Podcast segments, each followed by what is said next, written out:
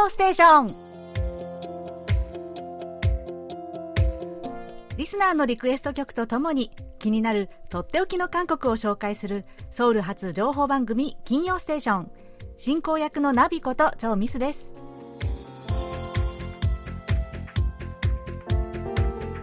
リスナーの皆さんこんにちは。アニョンセヨ、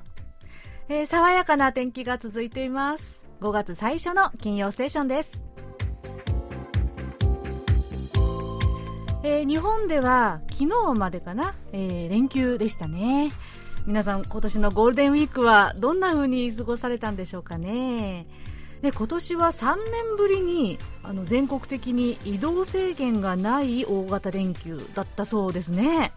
いやこれはもう久しぶりに旅行に行ったりとかあとねご家族とかあのお友達とかで集まったりする方もいらっしゃったのかななんて思います。で、まあ、韓国ではまあ、特に今年は連休ではなかったんですけどね、飛び飛びであの休日が 収まるぐらいで。ですが、えー、私は4月の最後の週末に、えー、カンウォンドというね、えー、カン半島の東側の一番北の方にあるカンウォンドのソッチョというところにですね、えー、ミニ旅行に行ってきました。1泊2日で。でこれはあの即所に住んでいる私の友人が、まあ、あのエコツアーといいますかね。じゃハイキングツアーみたいなものを企画してくれて、えー、このヨンランホという大きな湖があるんですよ。その周りを、ね、歩きながら、えー、バードウォッチングをしたりとかするそういうツアーがあったので参加してみました。ね、そこで野生のアオサギとかですね、えー、を見たり、えー、しながらですね、のんびり歩くんですが、えー、でもね、カン温度ってここ数年間何度も大きな山火事があったんですよ。それで野鳥の住む森もかなり燃えてしまってでまたこの湖がかなりこう美しい湖なんですがこう観光用に真ん中に大きなこう渡り橋というか橋をね作ってしまったんです人工の。なのでこの湖の流れが水の流れが遮られてしまって環境が汚染されて野鳥がかなり減ってしまったそうなんですよね、まあ、そういう地元の方の話も聞いて、まあ、それをねこう観察しながらこう歩くというエコツアーだったんです。うんでもね、私、普段だったら本当にあんまり何も考えずに歩いて、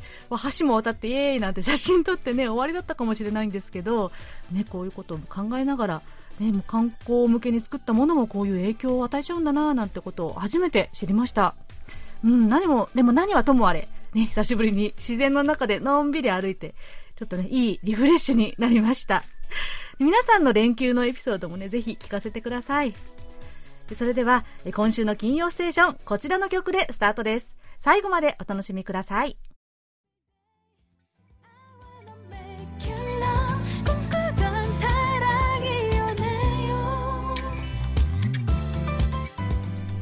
お送りした曲は山口俊之さんからのリクエストで混声デュオのバニラアコースティックが2012年に発表した曲「Beautiful Day」でした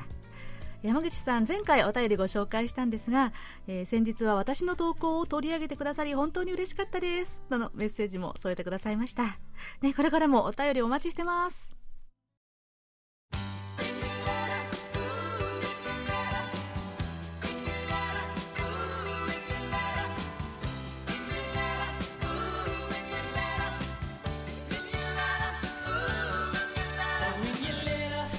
それではリスナーの皆さんから届いたお便りをご紹介します。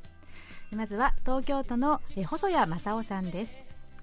スタッフの皆さんお元気でいらっしゃいますか？久しぶりに受信報告をお送りいたします。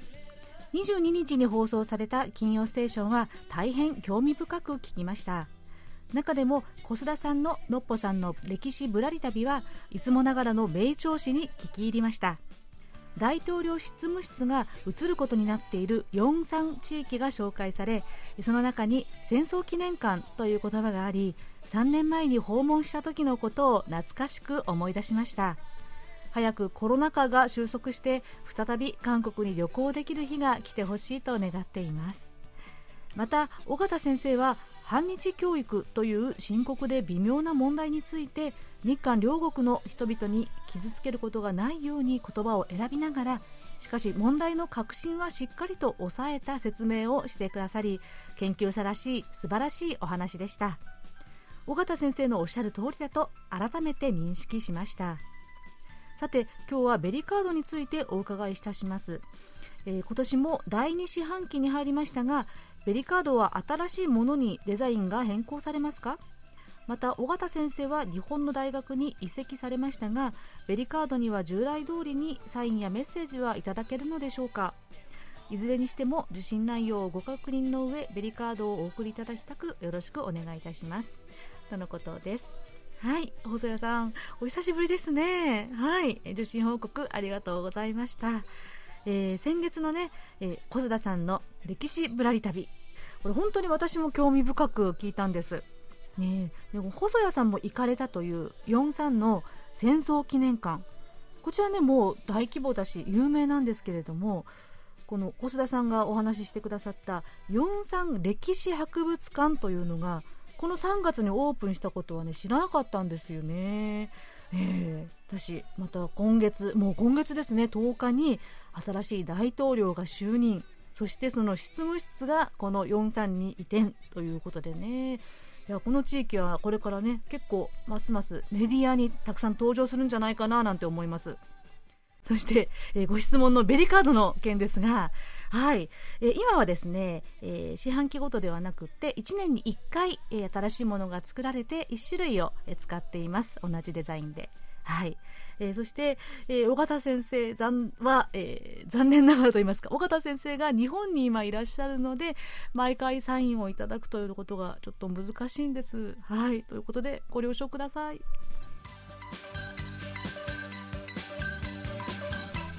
え次は北九州市の寺岡昭義さんです。えこんにちは長さん。久しぶりにお便りを差し上げます。寺岡と申します。こんにちは。えなんか聞かないうちに番組の編成編成が大きく変わっていて驚くばかりです。土曜から金曜に変わったのですね。かっこ全然番組を聞いていなくてすみません。土曜ステーションのイメージが強すぎて。そうですよね。はい、えー、もう4月も終わりですが終わりがけでいよいよ5月。夏が来ようとしています、えー、夏が来ようとしています。ソウルは北の方なのでまだまだでしょうがどうでしょうか？早速リクエストをお願いしますイージオンで난사랑을아직몰라私は愛を知らないをお願いいたします KBS ハッピー FM で聴いて気に入った曲ですその時はムン・グニョンさんのカバーが流れていましたので元の曲をぜひともラジオで聴いてみたいなと思ってリクエストしました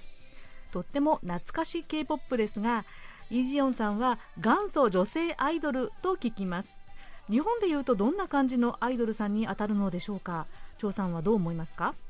日本でもかなり若者の間で K-POP が流行っていますがこういった夏メロも楽しんでくれるといいですね。とのお便りでした。はい。寺岡さん、ね、久しぶりに聞いてくださってありがとうございます。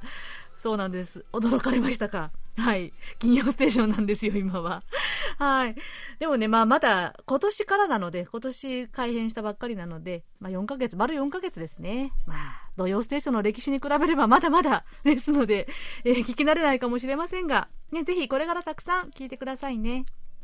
えー、そして、リクエストのイーチヨンさん。なん、サラング、アジン、モラ。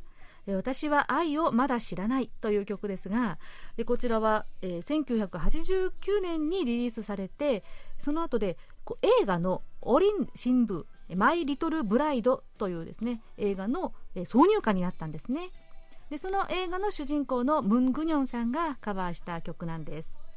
でイ・ジヨンさん、本当にねこう清純派アイドルの元祖だったそうですね、90年代の代表的なアイドル。さて、日本で言うと、誰でしょうね いや、えー、正直申しますと、私は本当にアイドル界が全然わからなくて、なんとか絞り出そうとしましたが、全然思い出せない。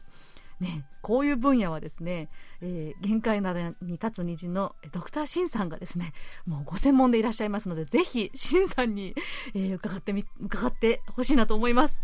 はい。でもこういう懐かしの K-POP もですね、あの、聞いてみると、私も、あ、初めて聞くなんていう歌も多いので、ぜひぜひどんどんリクエストしてくださったら嬉しいです。え次は福岡県の後藤信弘さんです。ナビさんこんにちは。はいこんにちは。え先日韓流ドラマを見ていたらパク・ミニョンさんみたいに若々しくてとても可愛らしい女優さんが出てきました名前はユー・インナさんでした。ネットで検索してみるとパク・ミニョンさん同様整形という文字がいっぱい出てきました。というお便りでした。はい後藤さんありがとうございます。えー、ユーインナさんですね、えー、どの韓流ドラマをご覧になったんでしょうかね、えー、ユーインナさんドラマ「トッケビ」に出ていましたね。出演された女優さんです。もうたくさん他にも、えー、登場していらっしゃいますけれども、えー、ところでこのパク・ミニョンさんもね、えー、出ていましたね、えー、名前が出ていましたがこのお二人共通点があるんですよ実は。これね2000年代に流行ったコメディドラマ、シットコムって言いますね。シットコムのハイキックシリーズでそれぞれパン・ミニョンさんもユインナさんもデビューしてるんです。でパン・ミニョンさんが2006年の「思いっきりハイキック」えー、コチモプシハイキックというタイトルですがでそこでデビューしていてでユーインナさんは2009年の「明日に向かってハイキック」「自分とこうハイキック」というですね、えー、ドラマに出ていますでこのドタマタコメディなんですけれどもすごく面白いんですよ。結構長いんですけど、見始めるとハマりますよ、これ。シットコムのハイキック、思いっきりハイキックと明日に向かってハイキック。はい。でもね、今と変わらない、本当に綺麗な方々ですよね、美しい。えー、まあ、ネットでよく整形、ね、整形がどうとか出てきますけれども、そうかなって思いますし、それに、韓国では、あの、整形特にそんなに問題にならないんですよ。もうね、二重にするとかは、政権のうちに入らない。もう誰でもやってる普通のことみたいな感じなので、特に騒ぎもしないみたいです。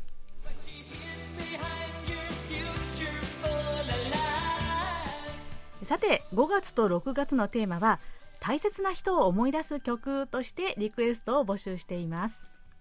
韓国ではこの5月が家族の月と呼ばれていますし、えー、また6月にはジュンブライドなんていうのもありますよね、えー、ご両親やお子さんや友達恩師の方パートナーそしてお世話になった方とか片思いだった人とかそういうね関連の曲とかまたエピソードもお待ちしておりますえお便りはメールアドレス japanese.kbs.co.kr または番組ホームページの日本語放送へのメッセージをクリックして書き込んで送ってくださいね。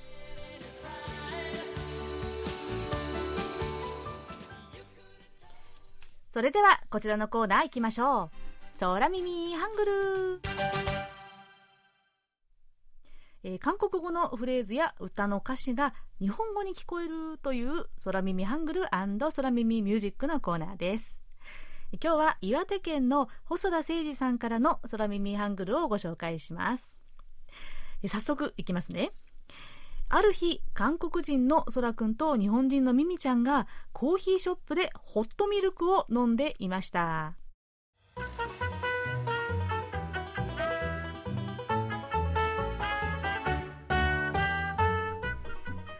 コーヒーショップでたまにはコーヒーじゃなくてシュガー入りの甘いホットミルクもいいね。うんそうだね。あれ？そらくんなんでわざわざスプーンですくって飲んでるの？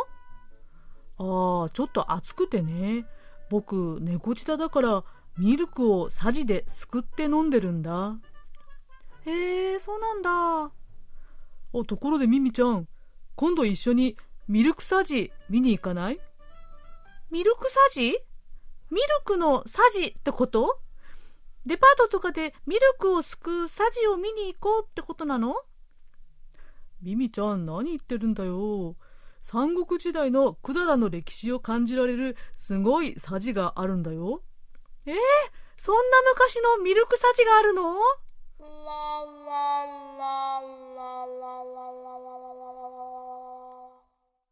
はい。わあ、細田さん、さすがの歴史を感じる えー、空耳ハングルでしたね。ミルクサジ。はい、これ、これについて、えー、細田さんからのコメントがあります。えイクさんのミルクサジを、ミルクをスプーン、すくうスプーンと間違えた話を作ってみました。ミルクサジって漢字では硬いイメージですが読むと可愛い音でえずっと前から私の空耳候補でしたというですね温めていらっしゃったわけですね。はいありがとうございます。わかりますか？ミルクサジ このミルクというのはですね漢字で書くと弥勒弥勒菩薩の弥勒ですね。そして「さ」というのはお寺の字というお寺を書きます。なのでミルクサ弥勒寺ですね。そこに、えー、さに字がつくと、さ、字。これは、まあ、寺の跡、跡地という意味なんですね。つまり、ミルクサ寺というのは、えー、弥勒寺、弥勒寺の跡地という意味なんですね。えー、コメントにもありましたように、えー、チョンラブクトのイクサンにある、まあ、クダラ時代のペクチェ時代の最大の寺院ミルクサの、えー、跡地なんです。ということでですね、まあ、確かに、いや、これあの、ハングルとか漢字で見た時にね、とてもミルクさじ、ミルクをすくうスプーンとはね、考えもしなかったですね、ミルクさじ。でもね、こうカタカナで書くと確かに可愛いですね。えー、ちなみに、えー、細田さんからは追伸のエピソードがあります。えー、ミルクさじと一緒に百済歴史地区として、えー、世界遺産に登録されたプソ山という山に以前登ったことがあります。山から降りるとき前の方で山を降りていた女性数名が急に民謡みたいな歌を歌い出しました。えー、麓に着くまで2 3 0分歌い続けていました。でその途中今度は山に登ってくるおじさんが「オルサーチョタ」みたいな愛の手を入れるんです。本当にその光景がおおらかで韓国らしくて今でも目に浮かびます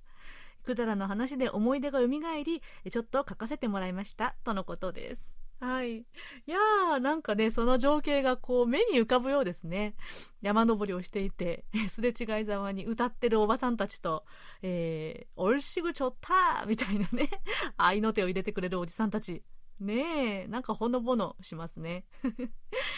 ね、今年韓国旅行が解禁になった暁には、ぜひ、またね、このミルクサジにも訪ねてみてくださいね。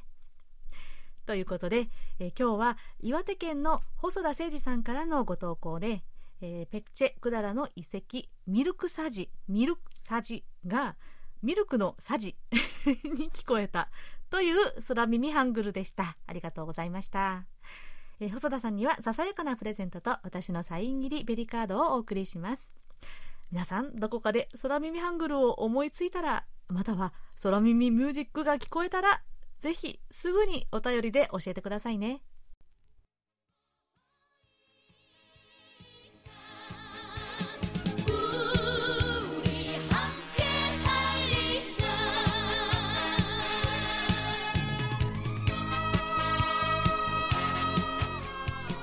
こちらはラジオネームお便りモンスターおたもんこと松本拓也さんからのリクエストでキム・ヨンジャさんの歌う「あちめならえそ朝の国から」でした。こちらの曲は今月のテーマ「大切な人を思い出す曲」に関連して松本さんがこんなエピソードも送ってくださいました。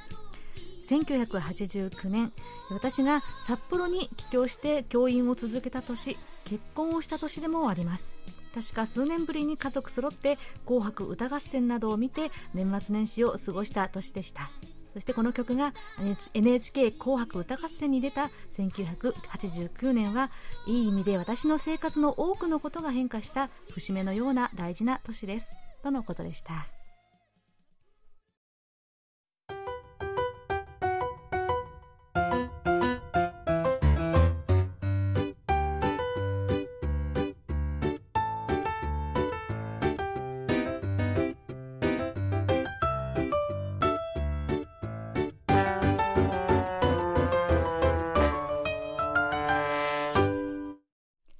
ソウル暮らしの音。このコーナーでは韓国の日々の暮らしの中で聞こえてくるさまざまな音や話言葉エピソードなどをお伝えしていきます。さて5月5日は子供の日ですね。今年は韓国の子供の日100周年という記念すべき年なんです。あちこちで子供の日100周年のイベントやキャンペーンが繰り広げられていました。そこで今日は韓国で最初の童謡として1924年に作られたパンダル半月という歌をご紹介します。まずは曲をお聴きください。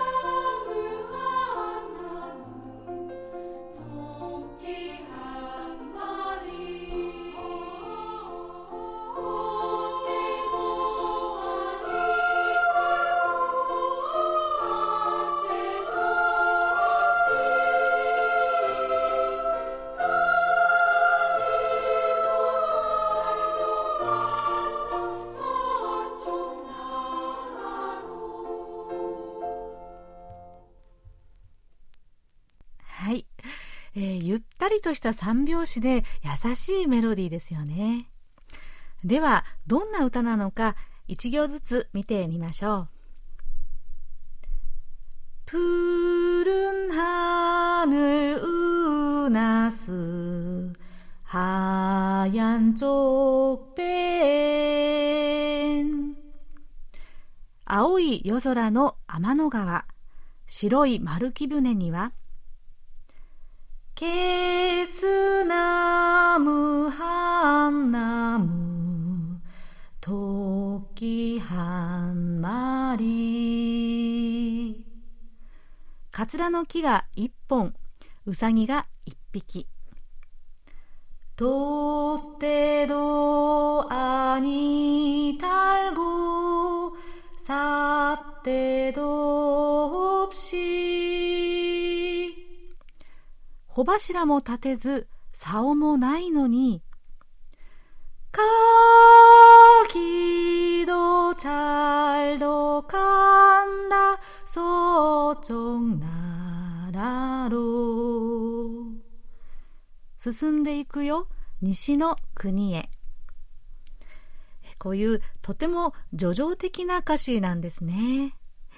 きっと半月を見ながら、こう丸、白い丸木舟に見立てて、天の川を漂っていく様子を描いたのではないかなと思います。ちなみに2番では、天の川を渡って雲の国を抜けて、遠くで光る星を灯台に見立てて道を探して行けという言葉が込められています。この歌を作ったのは、韓国の童謡の先駆けとされる作曲家のユン・クギョンさんです。この曲が作られる2年前の1922年、児童文学運動家のパン・ジョンハンさんなどが主導して5月1日を子供の日、オリニエナルと制定しました。実はこの時初めてオリニ子供という言葉が生まれたんです。時は日本の植民地時代。当時はちゃんと教育を受けられない子供や社会的に保護されない子供もも多かったんですがパン・ジョンファンは子供もも人格を持った一人の社会構成員だという考え方を打ち出してオリン・イー幼い人という言葉を使ったんです。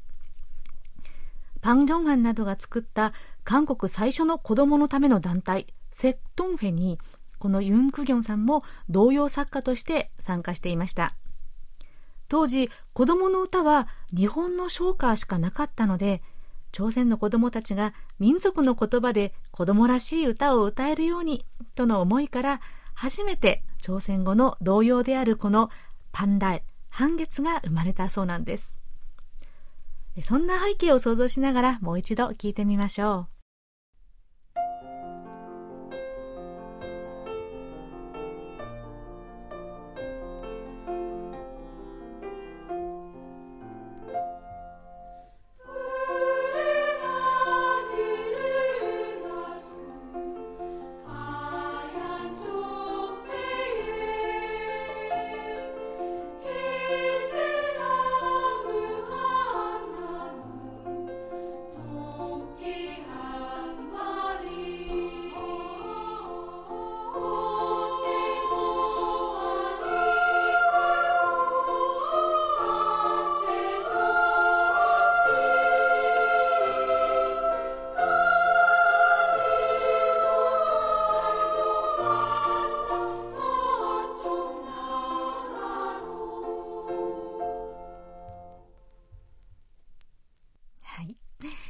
白い半月の船が竿もほぼなく天の川をゆらゆらと渡っていくという歌詞はこの歴史的背景を考えるといろんな意味が込められていたのではないかなと想像が膨らみます。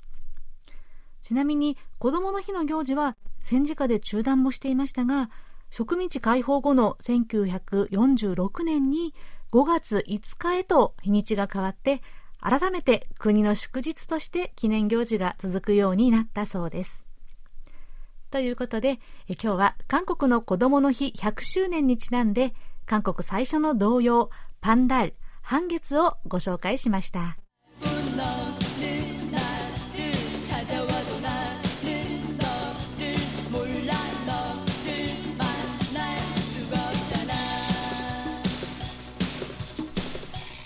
お送りした曲は先ほどお便りをご紹介した北九州市の寺岡昭義さんからのリクエストでイーチヨンさんの난사랑을아직몰라私は愛をまだ知らないでした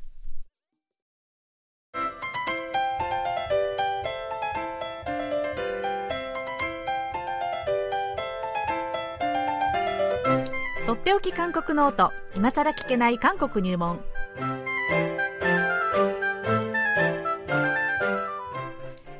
に長らく滞在され現在福岡大学人文学部東アジア地域言語学科准教授の尾形義弘さんが韓国社会のどんな疑問にもお答えします。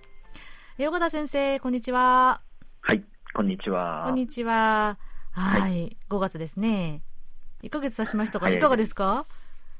えー、本当あっという間あという感じで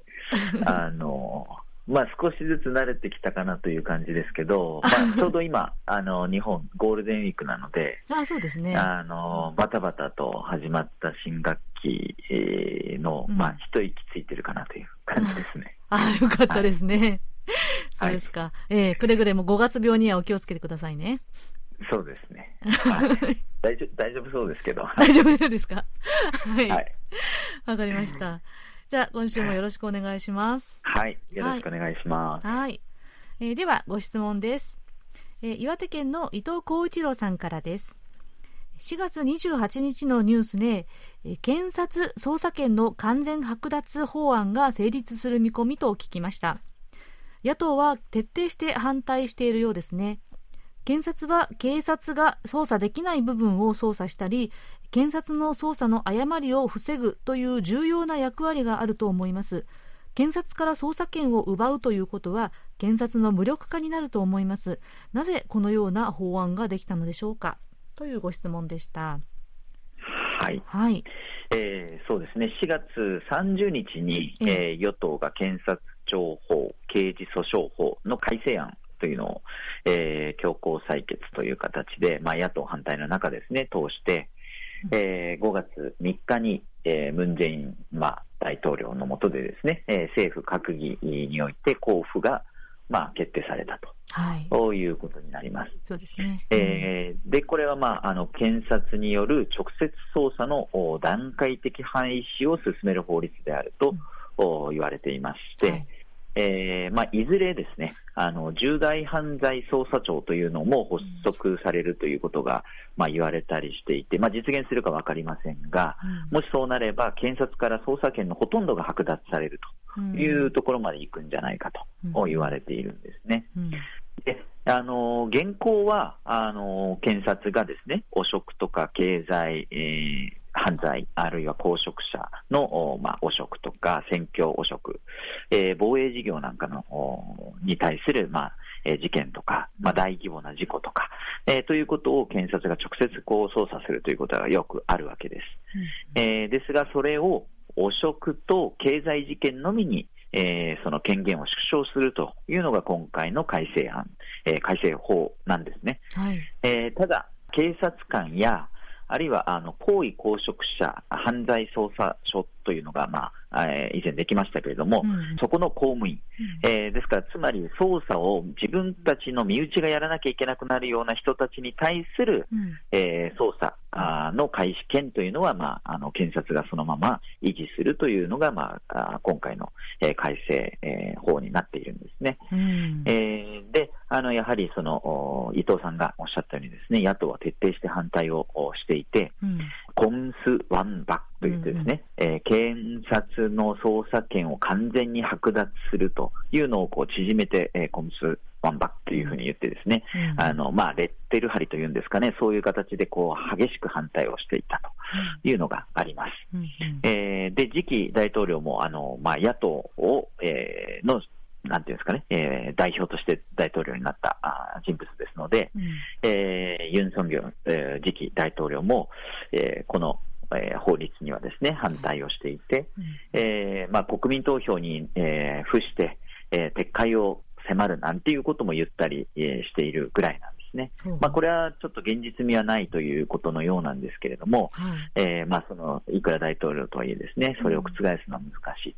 ということのようなんですが、まあ、えー、ムン・ジェイン政権が、あまあ、退任を間近に控えたこの段階で駆け込みというか、うん、えー、ですね、あの、この法律をですね、えー、施行に、えー、持ち込んだと、うん、いうことで、えー、まあ一部からかなりの反発があったということなんですけれども、はい、えー、まあ、ちょっと普通に考えると確かに、えー、ご質問にあったようにですね、検察の無力化につながるんじゃないかなっていうふうな、見方も確かにできるんですが、はい、えー、ムン・ジェイン政権にとってはですね、この検察改革というのは非常に重要な使命のようなものになっていて、うん、というのは、ムン・ジェイン政権というのが、えー、パク・クネ前大統領が、まあ、弾劾、罷免に追い込まれたわけですけれども、うん、でですけれども、えー、そのろうそく集会、まあ、キャンドルデモなんて言ったりもしますけれども、うん、この市民にの力によって、えーまあ、誕生した政権であるというのがムン・ジェイン政権のこう、まあ、アイデンティティのようなところがあるんですけれども、はい。で、えー、このパックネ政権のが、まあ、弾劾罷免に追いやられた、その中に、やはり検察の、まあ、横暴というものもあって、それに国民が怒ったと。こういうところもあるんですね、うん、えー、ですから、ムン・ジェイン政権が誕生したということそのものが、あ検察改革、えー、というのが国民の念願であるということにもなるし、まあえー、ムン・ジェインさんも自身もですね検察改革は歴史的、時代的な要求であると、そういう認識を持っていると思われます。えー、であのまあ、完全にその検察を無力化するということではなくて、はい、えー、保管捜査の権限とか、うん、えー、訴追機関、えー、適法性統制機関としての役割というのは保障するんだというのが、えー、一応、まあ、大統領府の説明であります。うんえー、そして、まあ、一番その主眼としているのは絶大な権力をですね分散していこうと、うん、えー、捜査は警察、うん、えー、そして訴追は検察、そして判決を下すのは裁判所というふうにしてですね、その公権力をきちっと役割ごとに、えーまあ、分けていくんだということなんですね。うん、えー、やっぱりあの韓国の、まあ、現代史を見てみると、検察の、まあ、応募というか、うん、えー、まあ、過度な別件捜査とか、うん、えー、自白供述の強要なんていうことの結果、人権侵害が、えー、発生してきたと。こういうことがが、まあ、国民の間でも、えー、広く認識されていて、うん、まあ、それを予防するのがこの検察改革なんだということなんですね。うん、えー、で、やはりその、まあ、広く韓国社会でも、えー、そのパックネ政権の頃だけじゃなくてですね、歴代の大統領の下で政治的な検察の、おまあ、応募、えー、汚職と言われるようなことが、かなりあったと。というのは、多分、えー、多くの人がまあ共有している認識なのかなと思うんですね。あのえー、パックネ政権の頃のは、要職にこう検事出身の人が、えー、やはりいて、えー、検察組織がですね政権スキャンダルにこう加担していたというふうなあ見方もかなりされました。はい、えー、で実際そういったこ、まあ、あの社会の認識がですね、うん、えー、韓流ドラマなんかにも結構反映されていて、うんうん、えー、韓国でも非常に大人気だった秘密の森ピミレスっていうドラマがありますけれども、はい、これの主人公がですねあのチョ・スンウさんっていう、まあ、俳優なんですがこの、えー、主人公が、まあ、やはり検察なんですよね。うんうん、えー、で検察内部の、まあ政治スキャンダルというか、まあ、政治的にこうどんどんこう権力欲を、えー、持ってですね、えー、捜査を歪める、えー、真実を歪める、そういったところに立ち向かう検察の、うん、えー、を描いていたり、えー、するんですね。うんうん、えー、で、まあ、このドラマだけじゃなくて、やはり韓国では結構、えー、日本でいうまあ刑事物のような形で検察物というのが結構あったり、えー、しますし。いや、もう本当多いですよね。ドラマも映画も。うん、はい。しかもその、まあ、主人公とかじゃでなくてもですね、そのドラマの背景として、うん、こう、政治とつながって、あの超法規的なこう権力を行使する悪者として検察が描かれるっていうことは結構多いんですよね。そうですね、定番ですね。えーうん、はい。ですからやっぱりそれだけ韓国社会で検察の、うん、まあ、ちょっと過度な、えー、権力行使というのが、うん、あまあ、懸念の材料でずっとあったということなんですね。うん、えー、であの新しい、えー、大統領のユン・ソミョルさんは、まあ、検事の出身ですので、でね、当然自分の組織に対する、ねうん、えー、そうです。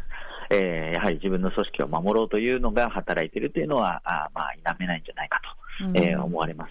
えー、ですから、まあ、あの単純にその、えーまあ、検察を無力化するというふうにだけは見れないというところがあって、まあ、今後のですね、えー、どういう形であの、まあ、法律が運営運用されていくかあというところは見ていかないといけないのかなという、えー、気がします。はい、はいそうですね、まあ、この検察捜査権の剥奪、まあ、検察捜査権と基礎権の分離法案ですよね。そうですね。うん、なるほど。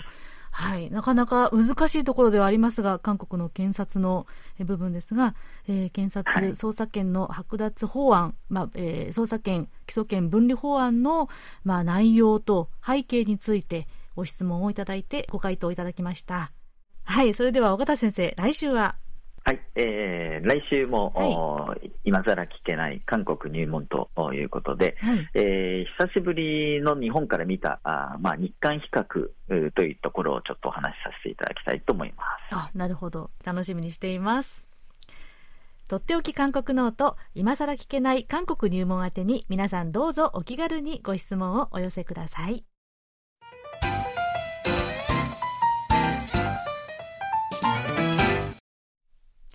今週のこちらのコーナーはおすすめクッキングです。え今日ご紹介するのはスパムチャグリという料理です。チャグリ。なんか可愛い音ですけれども。チャグリというのはですね水分の少ない煮込み物みたいな鍋のことなんです。でこれは豚肉やじゃがいもを入れて煮込んだチャグリ。これはチュンチョンドの郷土料理だそうなんです。今日は缶詰のスパムランチョンミートとも言いますよね。このスパムを使った超簡単レシピをご紹介します。まずは材料です。スパム缶を1缶、1缶、じゃがいも2個、玉ねぎ2分の1個、ネギ2分の1本、すりおろしにんにく大さじ半分、砂糖大さじ1、醤油大さじ2、コチュジャン大さじ1、味噌大さじ半分、そして水3カップ。600ミリくらいです。えでは作り方です。えまずスパムを缶から取り出してビニール袋などに入れて丸ごと入れて手でよくこう潰します。ビニール袋ごと、えー、そしてじゃがいもや玉ねぎは食べやすい大きさに切って長ネギは刻んでおきます。そして鍋に切ったじゃがいも玉ねぎ潰したスパムを入れます。その上にコチュジャン味噌砂糖醤油すりおろしにんにくを入れて水をひたひたの分量まで入れます。これ、えー、材料が全部かぶらない程度にあまり水を多めに入れないんですね。ひたひたにぐらいの量を入れてください。でここで鍋に火をかけてじっくり煮込みます。途中で刻みネギを入れてさらに煮込みます。じゃがいもが潰れるくらいの柔らかさになったら出来上がりです。はい以上です。これね出来上がりは結構こうチゲなんかよりもかなり水分が少なくてとろっとした感じですね。カレーみたいに。でこの一品だけがあればご飯のおかずもうバッチリなんですよ。この熱々の茶栗を白いご飯にかけて食べてみてください。これスパム肉もね手でぐちゅぐちゅっと潰して他の材料もザクザク切るだけなので、えー、そしてお鍋に全部入れてただ煮込むだけということで本当に簡単なんですよ。ぜひ試してみてくださいね。では、そろそろお別れの時間です。クロージングの曲は、今月のテーマ、大切な人を思いながら聴きたい曲として、ヤン・ヒウンさんの歌う、インセンイ・ソンムル、人生の贈り物です。この曲は、ヤン・ヒウンさんが歌詞を書き、日本の歌手のさだまさしさんが曲を作って2003年のコンサートで共演した歌だそうです並んで座って沈む夕日を一緒に眺めてくれる友がいれば他に望むものはないという歌詞が私はとっても好きで聞くたびに大切な友人たちを思い出すんですではヤンヒウンさんの「인생의선물人生の贈り物」こちらをお聴きいただきながら今週の金曜ステーションお別れです お相手はナビこと超ミスでしたそれではまた来週もお会いしましょう안녕히계세요